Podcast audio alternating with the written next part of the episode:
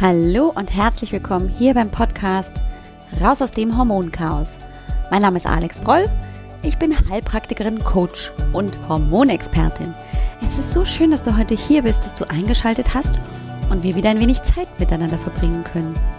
Komm, lass uns gemeinsam schauen, wie du deine Gesundheit wieder selbst in die Hand nehmen kannst. Ganz besonders, wenn deine Hormone aus dem Gleichgewicht geraten sind. Und lass uns auch schauen, was du tun kannst, um etwas gegen deine Östrogendominanz zu tun, um dich wieder fit, gesund, ausgeglichen, attraktiv, sexy und vor allem als Frau zu fühlen. Hallo, willkommen zurück und herzlich willkommen im neuen Jahr. Wenn du diese Folge ganz frisch hörst, dann sind wir gerade angekommen in 2020 und wenn du naja, erst später einsteigst hier in den Podcast, dann wünsche ich dir aber natürlich auch ein frohes neues Jahr. Das kann man auch später hören, finde ich. Ist egal. Es ist so schön, dass du hier bist, dass du eingeschaltet hast. Als alte Häsin weißt du, hier geht's um die Hormone und als Newbie, hier geht's um die Hormone. Mal mehr, mal weniger. Im Moment geht es tatsächlich ziemlich genau um zwei. Und vor allem um das Estradiol. Denn im Moment, in den letzten zwei Folgen, beziehungsweise in der letzten Folge, also noch im alten Jahr, am letzten Tag des letzten Jahres 2019 haben wir uns angefangen mit der Östrogendominanz auseinanderzusetzen. Und damit machen wir jetzt weiter. Denn nur zu wissen, was denn überhaupt eine Östrogendominanz, hilft in der Regel nicht weiter. Ich weiß das, denn ich habe ganz viele Klientinnen, die genau mit diesem Problem zu mir kommen ins Hormoncoaching. Vorneweg kommen sie meistens in die Hormonsprechstunde. Denn sie haben meistens Fragen zu diesem Hormonchaos und sind sich oft nicht genau sicher, ob es denn wirklich eine Östrogendominanz ist oder ob sie sich das alles nur einbilden und was sie vor allem tun können. Und dafür ist der Podcast doch ein wunderbares Medium, um sich damit ein bisschen zu beschäftigen, um also diese Fragen zu klären, um Aufklärung zu betreiben, um Wissen zu vermitteln. Das Problem ist leider, dass wir heutzutage natürlich wenig Zeit mit unseren Ärzten, Therapeuten verbringen können, in der Regel, gerade wenn es in der Schulmedizin eben um den Besuch bei Ärzten geht. Da ist wenig Zeit, um wirklich auch auf Fragen einzugehen. Und manchmal kommen die Fragen auch nicht eben gerade so äh, um die Ecke gehüpft, dass ich sie so stellen kann, dass ich noch Zeit beim Arzt drin habe, sondern manchmal kommen sie später. Manchmal kommen sie auch erst, wenn ich beginne, mich mit dem Thema auseinanderzusetzen. Ja, und dann habe ich niemanden, den ich fragen kann. Und der Podcast ist tatsächlich so ein bisschen dazu da, diese Fragen zum Teil für dich zu beantworten und dir vor allem dabei zu helfen, das zu verstehen. Denn ich finde nichts hilfreicher, als etwas zu verstehen. Denn wenn ich es verstehen kann, kann ich einfach auch sehr viel einfacher etwas versuchen dagegen zu tun. Ich hoffe, da bist du mit mir auf einer Linie. Und genau darum soll es eben in den nächsten Podcast-Folgen gehen. Wir wollen uns eben ganz genau eben das Phänomen der Östrogendominanz angucken. Grundsätzlich stellt sich natürlich anfänglich immer die Frage, habe ich eine Östrogendominanz oder nicht? Und dafür gibt es eben genau die vorangegangene Folge. Denn anhand der Symptomatik, so der großen Beschwerden, kann man möglicherweise schon so ein bisschen eine Ahnung davon kriegen, ist es denn tatsächlich eine Östrogendominanz oder was ganz anderes? Du hast mich aber, glaube ich, auch sagen hören, dass das gar nicht immer so einfach ist, das so in eine Schublade zu stecken mit der Östrogendominanz. Denn ja, auch das habe ich in der letzten Folge auch schon angedeutet. Es sind meist mehrere Ursachen, die dahinter stecken. Und so können mehrere Ursachen auch mehrere Symptome zeigen und häufig ist es dann so, dass es nicht immer so ganz klar zu trennen ist. Ist das jetzt eine Östrogendominanz, eine Nebennierenschwäche? Ist es was ganz anderes? Ist es vielleicht die Schilddrüse? Das heißt, das wird manchmal tatsächlich ein sehr komplexes Bild. Aber so die klassischen Symptome und gerade eben das Thema des Zykluses, das ist natürlich etwas, was immer in Bezug natürlich auf Estradiol und Progesteron einfach natürlich sehr deutlich wird. Die beiden Hormone sind eben für unseren Zyklus verantwortlich. Und wenn diese beiden Hormone nicht sehr gut miteinander arbeiten, dann kann es schon mal auch zu Problemen kommen. Und eines dieser sehr häufigen Probleme ist tatsächlich die Östrogendominanz. Das Spannende ist übrigens, dass gerade zu Anfang ich selbst auch, als ich mich mit dem Thema beschäftigt habe, ich immer gedacht habe, na ja, Mei, so eine Östrogendominanz, das wird halt eher so ein Thema für Frauen in den Wechseljahren sein. Und da habe ich mich ordentlich geirrt. Denn es ist tatsächlich so, dass ich im Prinzip bei jeder Frau mit Zyklusproblemen auf jeden Fall immer sehr aufmerksam bin und durchaus dieses Verhältnis von Progesteron und Östrogen in Frage stelle und das auch tatsächlich ermitteln lasse mit dem Speicheltest denn häufig ist es eben tatsächlich so, dass auch die junge Frau Mitte 20, Mitte 30 oder eben dann auf dem Weg in die Wechseljahre, in den Wechseljahren tatsächlich eben mit einer Östrogendominanz zu kämpfen hat. Es gibt also nicht den einen Zeitpunkt, wo das dann losgeht und davor ist das total unwahrscheinlich, sondern das können schon junge Frauen haben. Häufig gibt es dafür natürlich heutzutage viele Gründe. Und einer dieser Gründe ist natürlich der, dass einfach mit dem Alter unser Eierstock ein wenig weniger aktiv ist. Das liegt einfach daran, dass wir älter werden und einfach die Eibläschenreserve, die Eizellenreserve sinkt. Der ist dann einfach langsam irgendwann am Ende der Eierstock und das merken wir dann spätestens zu dem Zeitpunkt, wenn er keine Hormone mehr produziert, also wenn es keinen Eisprung mehr gibt und keine Periodenblutung. Das ist dann die Menopause. Aber hey, schon deutlich, bevor wir überhaupt irgendeinen Gedanken dran verschwenden, liebe Frauen, kann das ein Thema werden.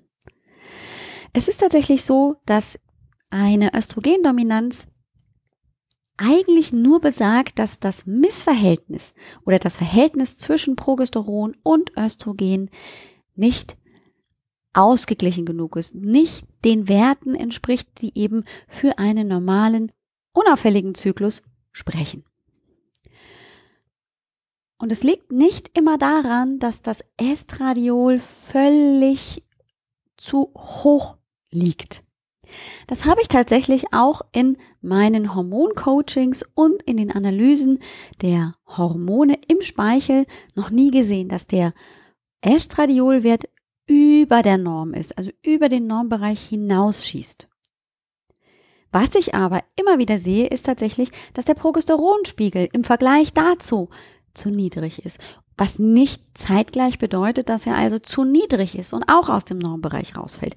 Das ist, finde ich, ganz, ganz wichtig im Kopf zu haben, denn häufig wird einem vermittelt, eine Östrogendominanz bedeutet, wir haben viel zu viel Östrogen, immer und ewig, und viel zu viel Progesteron. Das heißt, das schießt aus dem Normbereich nach oben und nach unten raus. Das ist es aber tatsächlich nicht.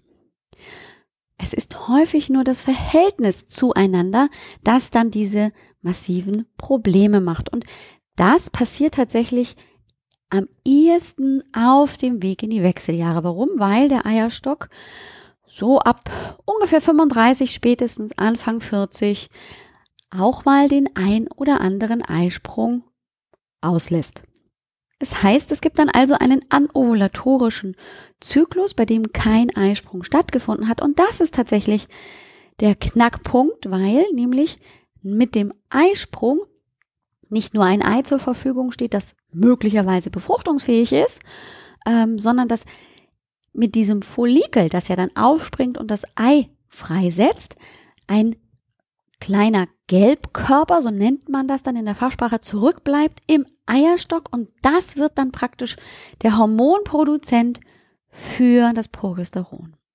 Das ist übrigens total faszinierend. Ich bin mir ziemlich sicher, in den drei Folgen rund um Zyklus One-on-One im November letzten Jahres aufgenommen, habe ich darüber berichtet, dass eben dieser Gelbkörper wirklich innerhalb eines Tages beginnt Hormone zu produzieren. Das heißt, er ist vorher nicht vorhanden.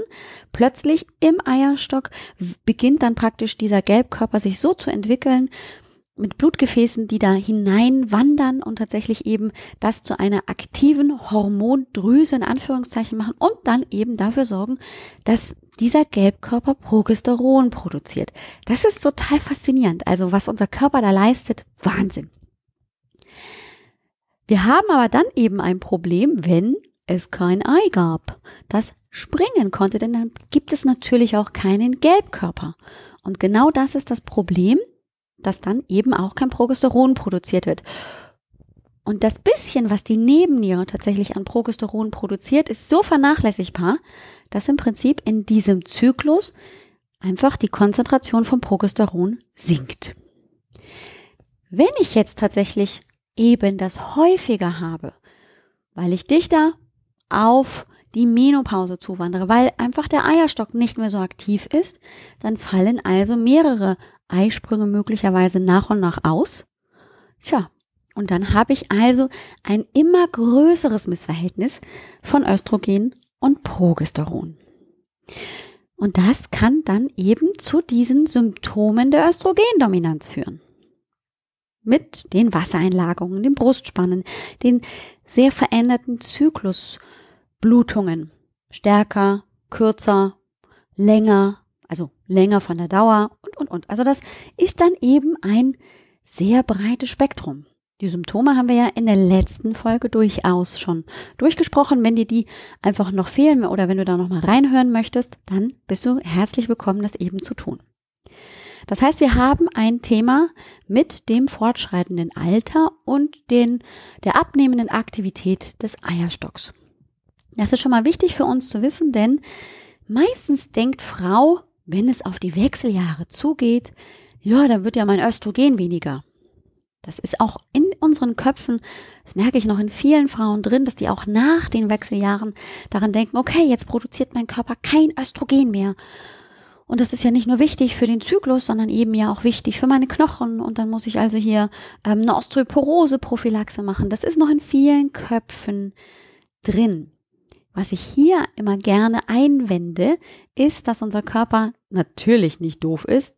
Der kann sich adaptieren an die dann geringeren Spiegel von Progesteron und Estradiol nach den Wechseljahren, also praktisch postmenopausal, macht er sich einfach praktisch einen neuen Ist-Zustand.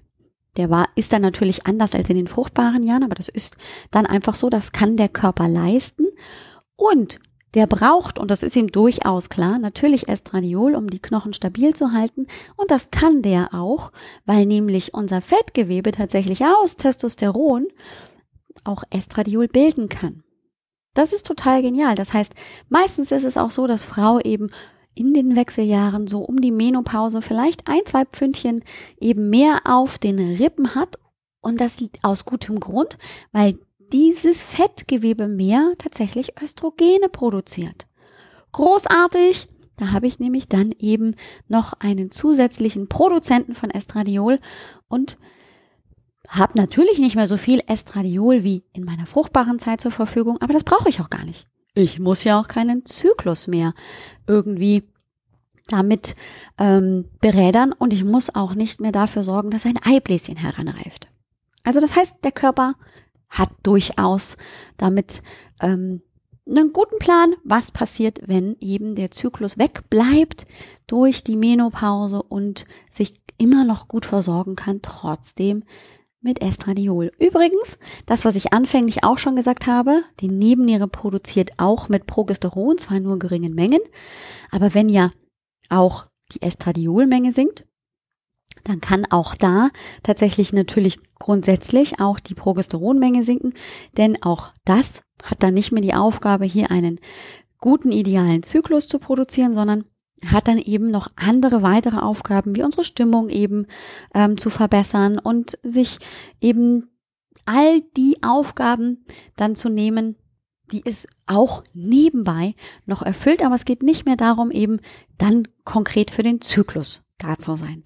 Das heißt also, es bedeutet nicht zwingend, dass Frau auf jeden Fall in einen Östrogenmangel hineinrutscht nach der Menopause. Es kann auch tatsächlich so sein, dass Frau immer noch auch postmenopausal an einer Östrogendominanz leidet, weil auch da das Verhältnis von Estradiol und Progesteron tatsächlich ausschlaggebend ist, um sagen zu können, ist es jetzt tatsächlich eben eine Östrogendominanz oder eben ein Östrogenmangel.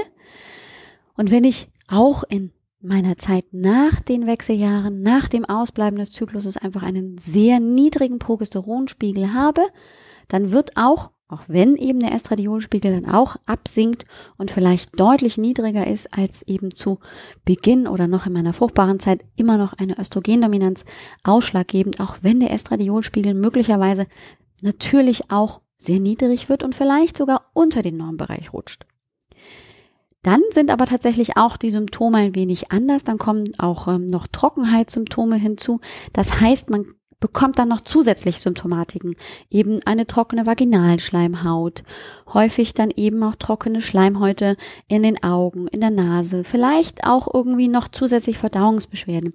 Denn dann ist es häufig so, dass eben auch das Estriol als ähm, Hormon absinkt und dann eben sich damit dieser ähm, grundsätzliche Mangel an Östrogen oder das zu niedrig, die zu niedrige Konzentration von Östrogen dann praktisch auch so zeigt. Aber ja, auch eine Frau in der Postmenopause kann Östrogen Dominanzsymptome haben und immer noch ein Missverhältnis zwischen Progesteron und Estradiol haben. Das war mir ganz, ganz wichtig auch mal loszuwerden, denn das ist häufig die Frage, die mir ähm, gestellt wird. Und das ist übrigens nur eine Ursache gewesen. Das Alter und damit natürlich auch die Wechseljahre, wenn es darum geht, ähm, eben nach Ursachen für die Östrogendominanz zu suchen. Der zweite große Punkt, den, glaube ich, jede Frau unterschätzt, ist das Thema Stress. Stress bedeutet, es wird viel Cortisol von der Nebenniere freigesetzt. Denn das ist unser Stresshormon. Das sorgt dafür, dass der Körper mit diesem Stress gut umgehen kann.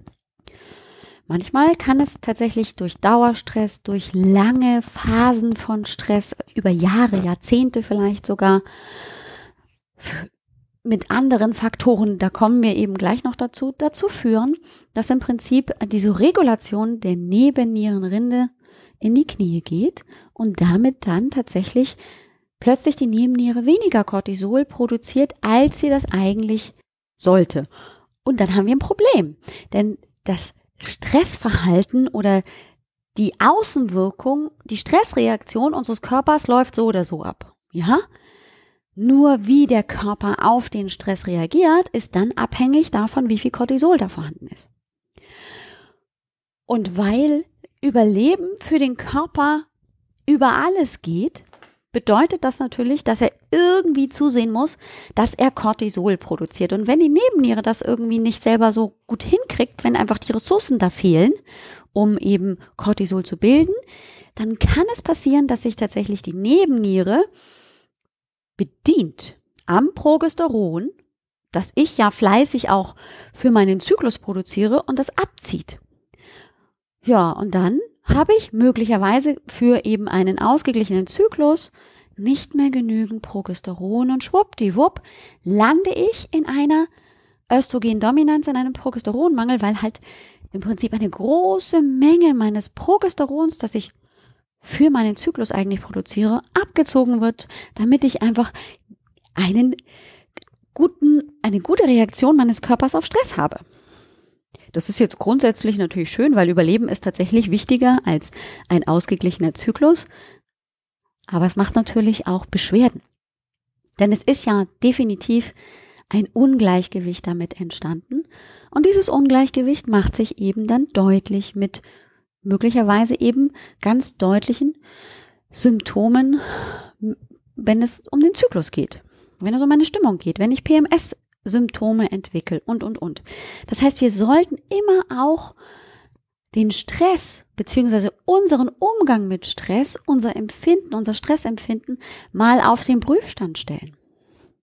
Ich erzähle auch immer meinen Klientinnen und auch in der Hormonsprechstunde, es ist egal, ob, ähm, wenn ich dich frage, hast du Stress und du sagst, ja, aber eigentlich ähm, macht das doch sonst niemandem Stress.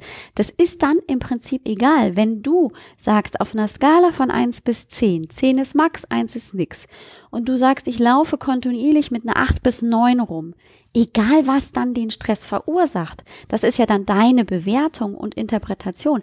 Aber wenn das in dir, in deinem Empfinden eine acht bis zehn oder sogar noch schlimmer, hervorruft, dann ist tatsächlich hier auch der Körper immer dabei, hier ordentlich Cortisol auszuschütten.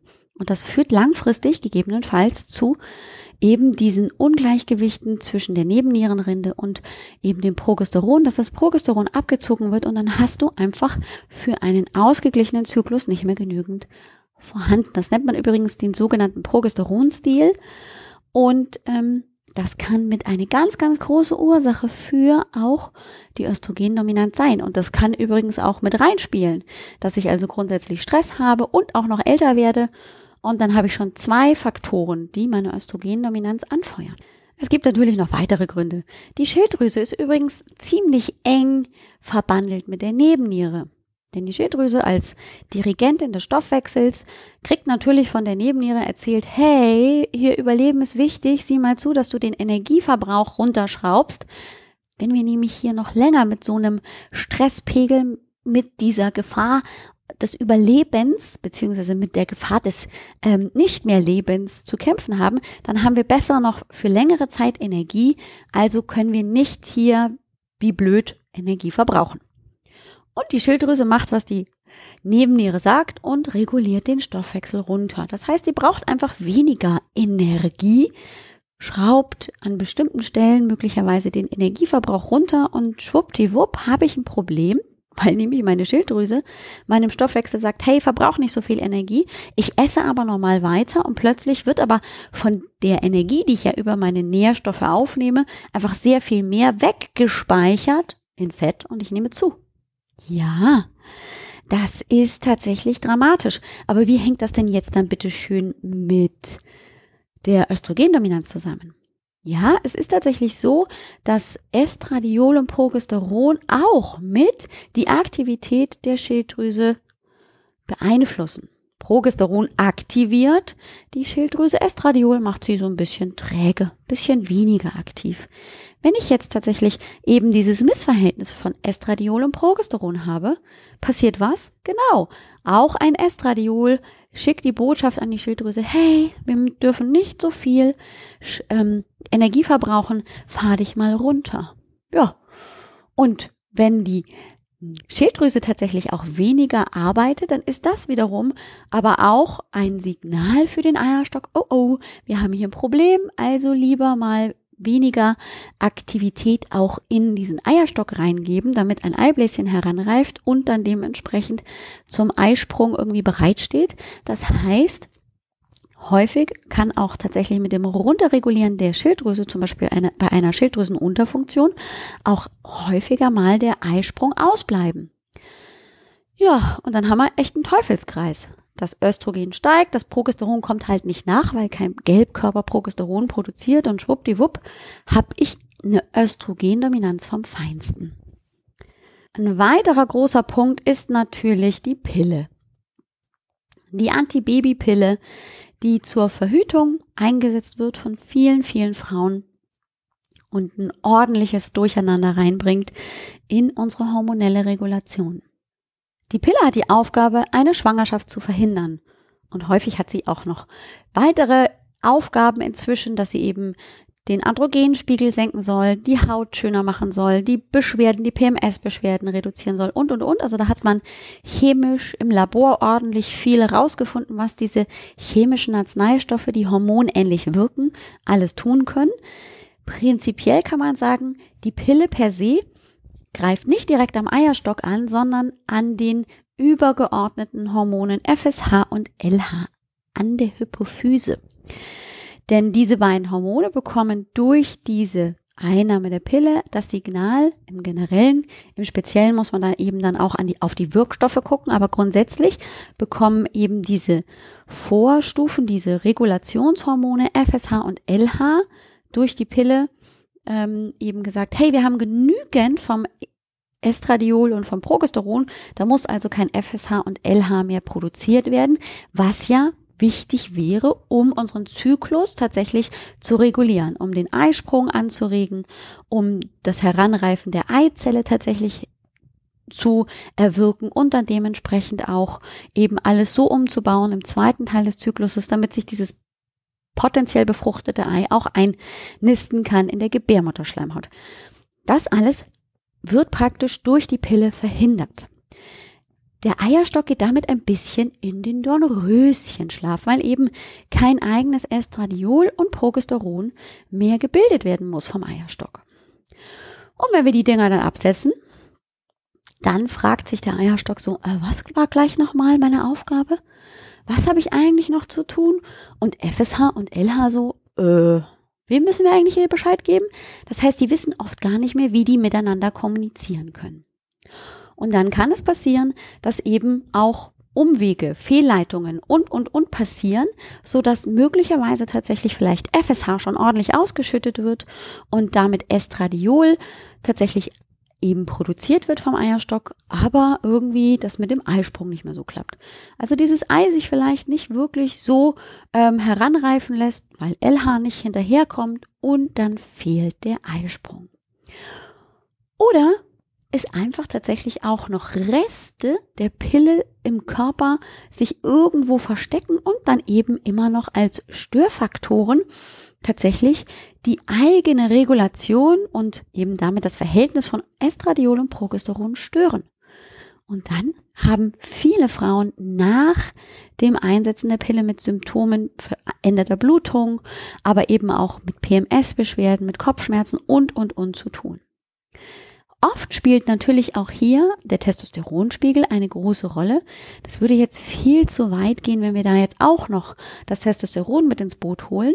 Aber es ist nicht selten, dass Frau dann eben auch gerade mit dem Absetzen der Pille eben auch tatsächlich erstmal einen Androgenanstieg hat. Dass also der Testosteronspiegel steigt und die beiden anderen tatsächlich eher so das Nachsehen haben wenn jetzt aber eine Aromatase, also das Enzym, das aus Testosteron Estradiol macht, tatsächlich relativ aktiv ist, dann hat natürlich äh, möglicherweise diese Frau das Problem, dass eben aus dem eher höheren Testosteronspiegel einfach auch mehr Estradiol gebildet werden kann, aber Progesteron halt dann auch das Nachsehen hat. Und schwuppdiwupp haben wir auch wieder Symptome der Östrogendominanz. Es gibt noch weitere Ursachen. Es kann zum Beispiel sein, dass mein Prolaktinspiegel zu hoch ist. Der wiederum dann die Ausschüttung von Progesteron verhindert, weil das nämlich tatsächlich den Eisprung hemmt. Tja, und dann habe ich eben keinen Produzenten für Progesteron. Das sind jetzt tatsächlich ähm, im Prinzip noch weitere wichtige Dinge, die, wenn wir da tief einsteigen würden, echt uns Stunden beschäftigen könnten. Denn natürlich sind zum Beispiel auch die Fremdöstrogene in unserer Umwelt, in den Kosmetika, in der Nahrung, in vielleicht auch Lösungsmitteln und, und, und, natürlich etwas, die praktisch an den Östrogenrezeptor grundsätzlich, so wie die Pille eben auch binden können und dann aber eine ähnliche Aktivierung verursachen. Tja, und dann passiert eben in der Zelle das, was eigentlich nur das Östrogen verursachen sollte, weil ja nur das Hormon erst praktisch mit der Bindung an den Rezeptor seine Arbeit machen kann. Das heißt, auch hier kann es eben sein, dass ich eben mit verschiedenen Stoffen in Kontakt komme und mir ist möglicherweise gar nicht bewusst, dass das eben vielleicht fremd Östrogene enthält und ich dann dementsprechend eben meine Östrogendominanz noch befeuere.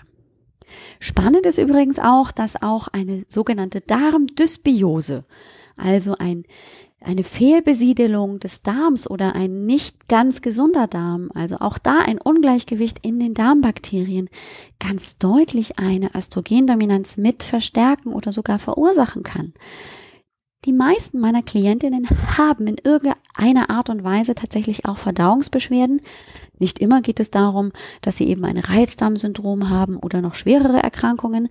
Häufig sind es wirklich Verdauungsbeschwerden im Wechsel mal Verdauungsbeschwerden wie Durchfall, Verstopfung oder einfach nur Krämpfe oder eben auch einfach nur ein Aufgeblähtsein, ein Völlegefühl.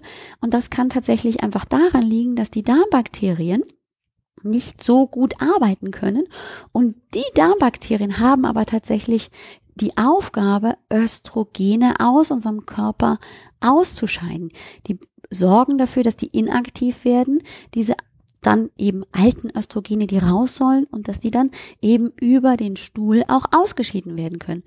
Wenn das Darmbakterium das nicht tun kann, weil es nicht gut arbeiten kann, weil die Bedingungen in der Umgebung nicht gut sind, dann ist natürlich auch der Abbau von diesen Östrogenen vermindert und das sorgt dann dafür, dass der Körper sagt, na ja, gut, wenn das Zeug halt noch da ist, dann sehe ich zu, dass ich es wieder in meinen Stoffwechsel zurückbringe und damit steigt langsam möglicherweise mein Estradiolspiegel an.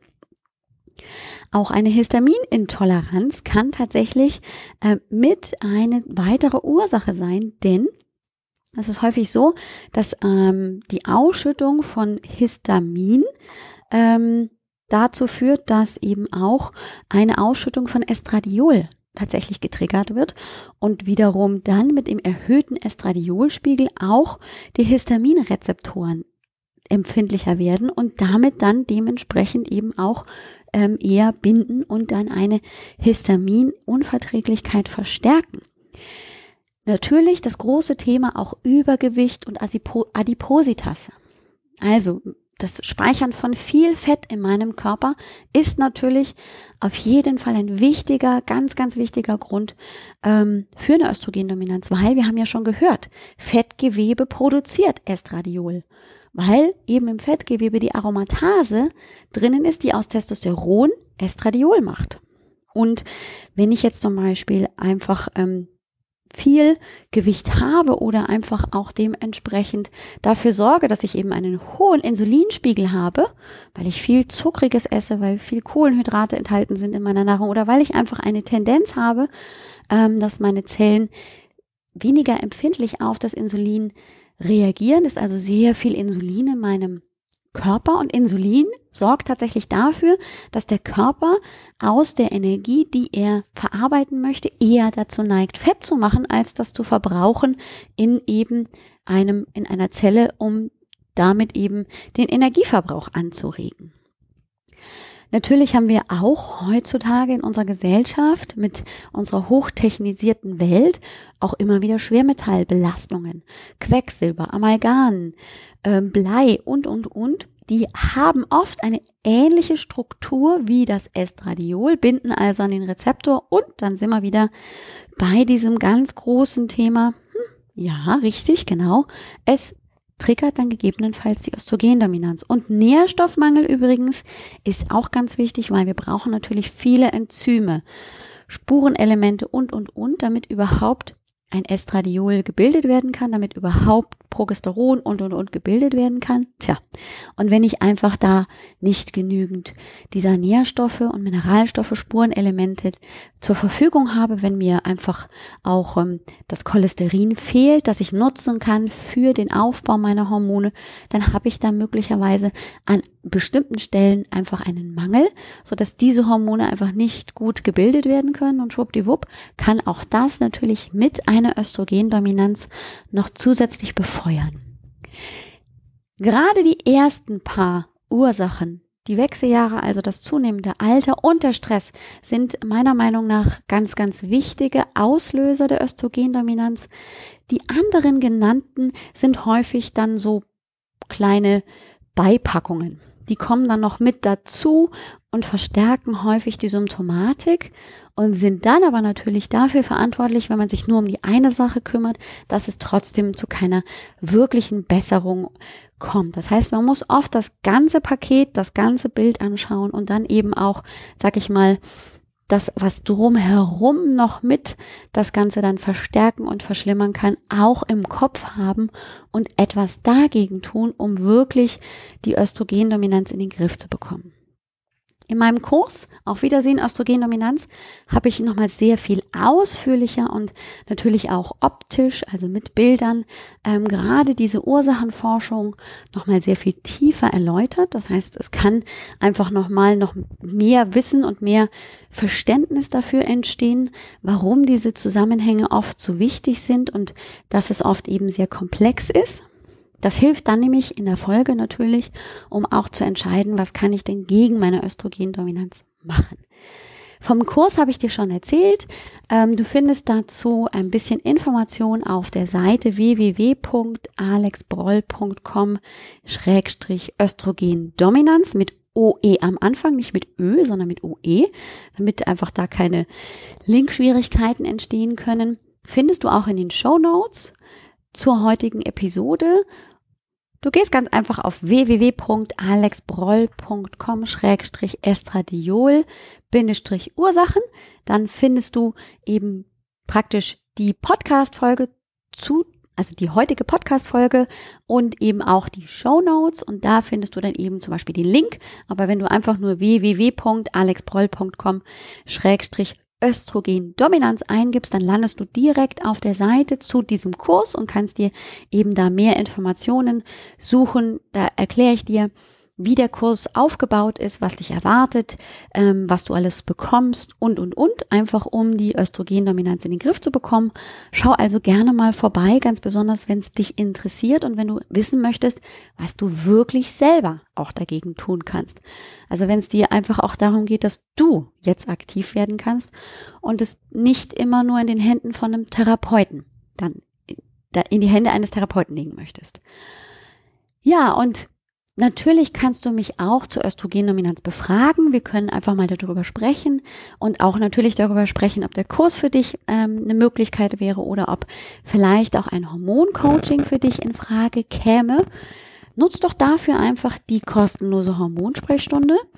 Da schenke ich dir 30 Minuten wirklich eins zu eins Gespräch, wo wir erstens mal auch nochmal genauer erörtern können, ist es eine Östrogendominanz und was würde dir dafür dann eben oder vielmehr dagegen helfen. Ähm, und du hast möglicherweise dann einfach ähm, einen viel besseren roten Faden, was jetzt so die nächsten Schritte sein können. Das ist mein Angebot an dich. Das kannst du buchen. Genauso wie 2019, jetzt auch im neuen Jahr 2020, 2020 und zwar auf www.alexbroll.com Sprechstunde. In diesem Sinne, erstmal tief durchatmen und wenn du magst, hör dir die Folge gerne nochmal an. Es ist viel Input drin gewesen zur Östrogendominanz. Es ist einfach ein sehr komplexes Thema. Ich hoffe, ich konnte dir schon ein bisschen mehr diese Zusammenhänge klar machen. Ich freue mich, wenn wir uns nächste Woche wieder hören. Da geht es natürlich wieder um einen anderen Teil der Östrogendominanz. Wir gucken uns einfach auch mal an, was kannst du dagegen machen. Ich finde, das ist ein ganz, ganz wichtiges Thema. Ich wünsche dir eine großartige Woche. Bis bald. Ciao.